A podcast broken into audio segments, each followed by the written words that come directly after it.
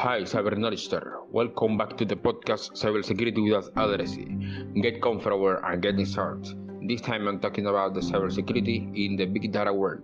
Today, that compound word is heard a lot, big data, but not only to her, also to her brothers in arms, data science and data analytics for the case that consists in applying cybersecurity to the treatment of a lot of information.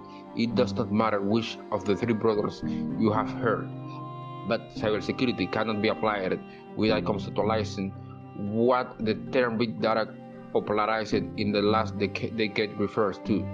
I explain it to you. The term big data came to solve the problem that has caused the digitalizing of our era. The more digital we become, the more data we generate at, and at the flash level speeds.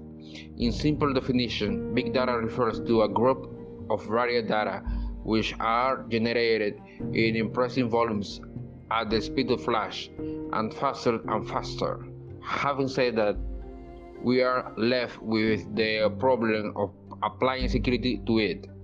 It is not just treating all this information, it is treating safety without a microdata suffers some filtration. Of course, nothing is 100% secure, but what if we reach 99%? It seems utopian, I tell you. Today, both terms, both big data and cybersecurity, are linked in a certain way because through the big data, cybersecurity incidents can be analyzed better and faster. But yes, there is always a but. About about what about the, the safe handling of that information? Then it did work seem redundant to through the through is that the apply the application of secure passwords or based on a phrase does not go out of style.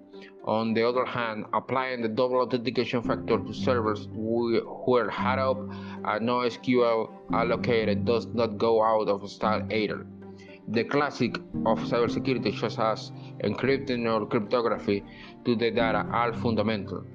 Of course, you can't forget in the use of secure channels for data transfer.